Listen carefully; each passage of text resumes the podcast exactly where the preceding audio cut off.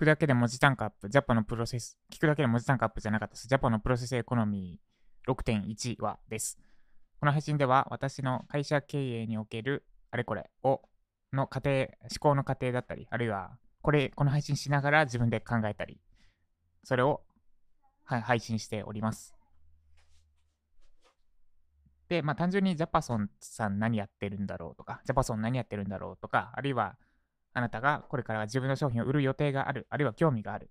とか、企業に興味があるって方には、そのまま何、そのままダイレクトに参考にできるはずです。ということで、今日の目次は1、門戸開放宣言です。2、バックエンドまもなく販売開始します。3、その他考えるって、その他考えていることとして、その他考えていること。4、おまけっていうのでお話ししていきます。まず1、門戸開放宣言についてです。ちょっとメルマガを絞ってたんですけど、具体的には、えっと、ユユーデミのコース、無料コース受けて、で、そこから有料コースに案内して、有料コース買ってもらった人にだけメルマガへの案内するってやってたんですけど、2つ問題があって、狭めすぎてデータが集まらないっていうのと、あと指名検索からの流入が強かったっていうのがデータで分かったので、一旦ちょっと開放します。またメルマガへの登録を。で、まず Google 検索からメルマガ、えーと、変更点としては Google 検索からメルマガにも入れるようにします。で、あと無料コースだったアラサー・リーマン、アラサー・リーマンがライティングを学ぶべき理由3つの理由から有料コースってしてたんですけど、ここも一旦開放、メルマガへの案内に変更します。で、えーこれちょっと直接関係ないんですけど、3つ目、ポモドーロテクニックのコースについては、メルマガの案内じゃなくて、別のウェブライターコースを案内する形に逆に戻します。で、これ根拠となるデータがあって、えっ、ー、とし、しばらくっていうか、1ヶ月前に設定して、まあ、どうせ大してデータ集まってないからって放置してたんですが、あの、メルマガへのオプトインページにちょっと仕掛けというか、仕掛けをしていて、どのコースから入ったのか分かるようにしてたんですね。まあ、単純にパラメーターで、ハテナ SEO とか、ハテナ LP とか、URL につけておいて、で、メルマガに入った人がどのコースから、ユーデミで出してるコースのうちどこから入ったのかを見れるようにしておきましたと。で、1ヶ月分溜まったので見ると、SEO が 5, 5人、で、ワードプレス、ワードプレス構築運用が5人、で、LP が2人、あと、直接検索が3人って感じだったんですね。で、あとなんか謎の4件とかあるんですけど、これでデータ取れてない4件は何なんだろうな。わかんない。ちょっとわかんない。謎の6件があるんですけど、スタイフとかかな。設定してなかった謎の6件もあるんですが、なんで SEO とワードプレスについては順調に流入できてる。で、LP も意外と逆に流入少ないんだ、ここって思う感じなんですけど、入ってきてて、で、ただ、それと同じぐらい検索でも入ってきてる。まあ、人数が少ないからあれなんですけど。で、あと、もう一個大事な仕様があって、フロントエンド買ってくれた人についても同じように見ていくと、これは直接検索でメルマガに入ってきてくれた人が一番確率が高かったんですね。ちょっとすみません。計算してないんで具体的な数字がわかんないですけど、直接検索で確か 10, 10ぐらい、10ぐらいは一番多かったのが直接検索から入ってきた人っていうので、直接検索ちょっと切れないわってことで、メルマガ、直接検索してメルマガに入ってきた人は、OK としますというか、直接検索からでもメルマガに入れるように変更し、やっぱり元に戻します。で、これ、しくったのが、もともと Google で、ひらがなでジャパソンって検索すると、私の、あの、株式会社ジャパソンのメディアがまず出てきて、そこにドロップダウンリスト的な形？あれなんて言うんだ？なんつうんですかね、あれ。で、えー、読むだけで文字単価アップするメールマガジンって出てきてくれたんですね。で、あそこって自分で設定できなくて、Google 側が勝手に、あ、このサイト見たい人は多分メールマガ見たいんだなみたいな感じで、えっ、ー、と、吊り下げ、吊り下げで表示してくれる。あそこはこっちで設定できないんですけど、Google がめちゃくちゃいい感じにやってくれたんですよ。これは多分、スタイフで私がジャパソンメルマガで検索して、メルマガ入ってくださいで何人か入ってきてくれてたから、で、そのアクセス数がジャパソンのサイトの中で多かったから、ジャパソンで検索した人は多分、メルマガに入りたいんだろうってとこで、ジャパソンのサイトの下に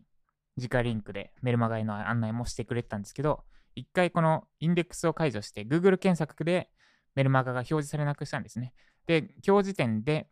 その、まだ復活さされてない。ジャパソンメルマガで調べると出て出てくるけど、ジャパソンで調べるとメルマガの URL は表示されないって状態になっちゃってるんで、これはちょっと戻ってくれないかなってとこなんですけど、まあしょうがないですね。ちょっと様子見。ここはミスったな。まあ、ミスったけどどうしようもないからしょうがないなってとこですね。で、えっ、ー、と、Google 検索からもメルマガ入れるようにしました。で、ポモドーロについては、今言った通り、一見もポモドロテクニックを受講してメルマガに入るって人が見た限り、先月1ヶ月見た限りでは一件もなかった。で、先月ブラックフライデーがあってかなり入ってきたはずなので、まあ、ここで入ってこないってことはちょっとやり方変えなきゃいけない。で、ポンまあ、で理由としては分かっていて、ポモドロテクニックって、ウェブライティングと全く関係ないので、でそこからウェブライター向けのメルマガ案内しても、まあ入ってくれないだろうってとこで、ちょっとここは作戦を変えました。ポモドロテクニックでは、ボーナスレクチャーでメルマガの案内するんじゃなくて、一回別のウェブライターのコース、それこそ、アラサーリーマンがライティング学ぶべき3つの理由とかですね。もっと間口のひどい、広いやつを一回案内した上で、で、メルマガ入っ、そそのコースな、一回経由した中でのボーナスレクチャーでメルマガ入ってくれればいいかなってことですね。なので、ここはリスト取りが全然できてなくてもったいないので、いきなりメルマガの案内するんじゃなくて、他のコースに案内するようにしました。で、最後、アラサーリーマンでもメルマガ案内しましたっていうのは、まあ単純にちょっと間口を広げただけですね。これはデータ取りのためです。後でまた閉めるかも。Google 検索は多分閉めない。で、ポモドールテクニックも多分これは変えない。で、アラサーリーマンについては、ボーナスレクチャーで1回メルマガに案内するようにしたけど、多分ここはもう一回閉じるかもしれませんってとこですね。そんな感じで、門戸開放宣言です。一体、1回メルマガを入り、入りやすくしました。で、続いて、それが1ですね。門戸開放制限。で、2がバックエンドまもなく販売開始します。一通りインタビューを終えて、で、ランディングページ、まあ、セールス、セールスページ、もうとりあえず今日、初版を作り終えたので、これからもうちょっと叩いて、は案内を開始します。で、2月か、2月開講予定で、一旦10名限定にしようと思います。っていうのも、この半年間で文字単価2円、未経験から文字単価2円を目指すための Web ライティング総合講座っていう感じのを作ろうとしてるんですが、添削が5回あります。で、これ人数かける5の添削が発生するので、で構成だけだったり、あとは1見出し分だけだったりで、1記事添削するよりかは、負担が少ない、負担が少なそうなんですが、その、文字単価2円未満、現状2円いってない人たちの添削なんで、ちょっと作業ボリュームが読めないってことで、ちょっと1日1件以上は入れないようにしたいなってのがあって、で、えー、まあ、3ヶ月間なので、90日間あります。単純計算で。で、1日1件だと、一応90件添削ができるんですが、私はこの、この講座の添削だけやってるわけじゃなくて、実案件での添削も進めなきゃいけないんで、で、そっちの添削も踏まえて、ま、50件までなら、一応、維持、1日1件ペースでやれるかなってとこで、50割る 5?50 50割る5添削で10人。ってことで、2月から5月までの第1期生ですね。まあ、0期生って言ってもいいかもしれない。第1期生については10名限定で一旦募集します。って感じですね。で、インタビューしてて取り入れたアイデアとしては、まあ、今のも近いんですが、期同期、同期ができるようにしたい。ウェブライターで同期のつながりって強いなって思ってて、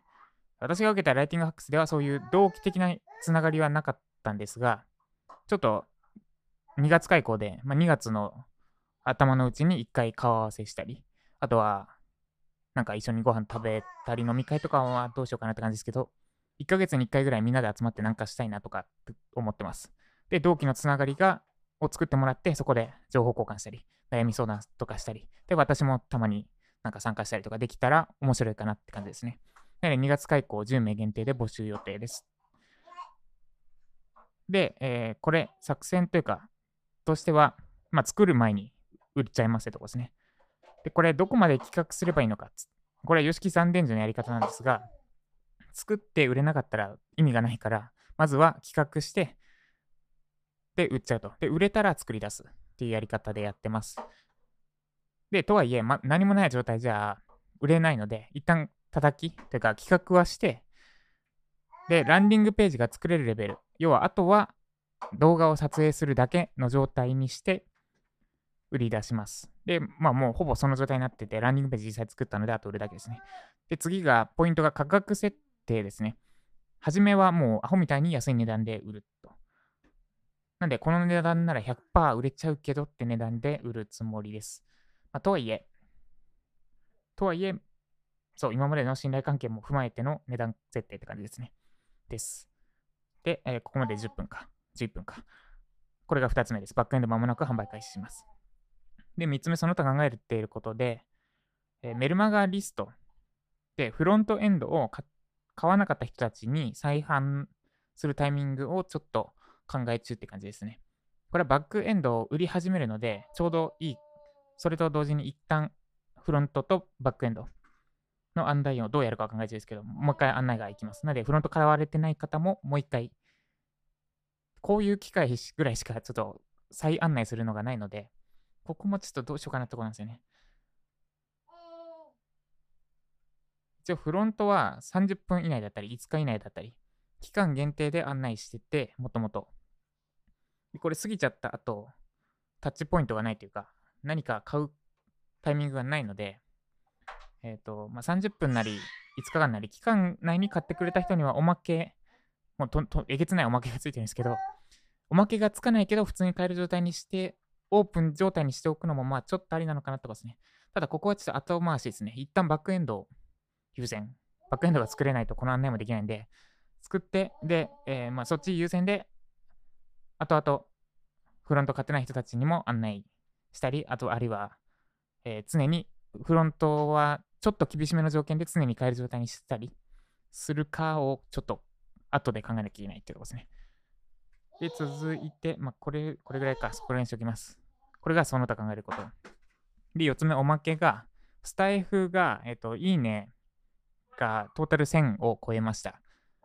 いつも視聴いただきありがとうございます。で、まあ、これ別にデータどうでもいいかなって、今は。で、どうでもよくないんですけど、スタイフについてはちょっとまだガチれない。ちょっとごめん、お前の相手できない状態なんで、毎日配信は続けるんですが、なんだろう、スタンド FM のハックはしない。ユーデミーみたいにどうすれば売れるかとか、どうすればあのベストセラータグつくかみたいなのの分析まではちょっと手出せない。情報があるならそれ拾って真似するけど、情報あんまりないので、ここはちょっと私はやりません。自分で配信は続けるけどってとこですね。で、データ明かすと放送数が210かな？なんかぬると200超えちゃってたんですけど、まあもうもういいかなってとこで無視します。200、放送数200で、総再生数が5207です。だから20、だから1放送25回ぐらい再生されてる計算。で、まあ悪くないんじゃないかな。ちょっと指標がないんでわかんないですけど。で、実際私の方で見れるんですけど、どの放送が何、何回再生されたか。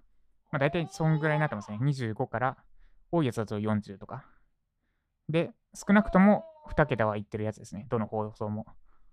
さっき配信したやつも、今日配信したやつも12になってるから、で今日の夜とかも読まれて20ぐらいまでいくのかなってころですね。で、コメントが276です。で、これは220に対して276なんで、1回につき1件以上はコメントで、これもなかなかいい数字なんじゃないかなと思います。ありがとうございます。で、1025いいねですね。で、この間、ユーデミの受講生1000人超えたんで、まあ、1000いいねついても、まあ、まあ、受講生の方がすげえなってことで、ただまあ、この総再生数は結構いい感じなんじゃないかなと思うんですが、スタンド FM はちょっと今、ごめん、相手できない。いいつかちゃんとやるからちょっと待ってって感じですね。っていう状態です。の、スタイフいつも聞いていただきありがとうございます。あちなみにフォロワー数は100 115名ですね。115フォロワーです。これ他の方から見れないんですよね。115フォロワーでこの再生数とコメントといいねは、なかなかかなり濃いフォロワーを集められてるんじゃないかなって気がします。で、この調子でフォロワー1000いったら間違いなく、まあ、いつ1000いけるかわかんないですけど、こんな感じで濃く濃い人を集め続けられたら、多分コメントとかいいねとかの比率も、コメント率、いいね率とか、もうかなり高水準を維持できると思うんで、そしたら間違いなく SP、SSP でしたっけ？通って、広告、広告を入れたりできて、で、さらに音声配信に関するじ試験が集まるかなとですね。これ私、前も言った通り、スタイフでマネタイズする気は1ミリも、1ミリもないというか、まあ、あの、完全にアフィリエイトリンク入れないとかそういうことではないんですが、基本的にマネタイズがメイン目的ではないので、えっ、ー、と、情報収集と、あとは交流と、えっ、と、私のとのタッチポイント作りと、とかですね。だからマネタイズじゃないので、まあ、のないんですが、まあ、情報収集がてら、ちょっとマネタイズも実験的にやってみるみたいな感じでやろうと思ってます。ということで長くなりましたが、以上、ジャパンのプレスエコノミー6.1話でした。1、文庫開放宣言。えー、メルマガにもっと入りやすくしました。で、2、バックエンドまもなく販売開始です。で、これは一旦インタビューにご協力いただいた人に案内して、で、続い続いてフロントエンド買っていただいた人。で、最後に枠が余ってれば、メルマガの、メルマガ登録者に案内する予定です。で、3がその他考えていることで、メルマガのリストの再販、これはこれは前に飛ばすわ。飛ばします。で、最後おまけでスタイフのいいねが1000達成しました。が、スタイフをガチるのはちょっと、もうちょっと後になるかなって感じですね。バックエンド売れて、えー、バックエンド作り終えて落ち着いてからかな。まあ、もしくは、添削とかに余力があればって感じです。はい。ということで、以上、ジャパンのプロセスエコノミー6.1でした。この配信が参考になった方は、いいねをお願いします。何か、ここは私ならこうしますとか、等のコメントがあれば、ぜひコメント欄にコメントください。ということで、えー、以上、ジャパソンでした。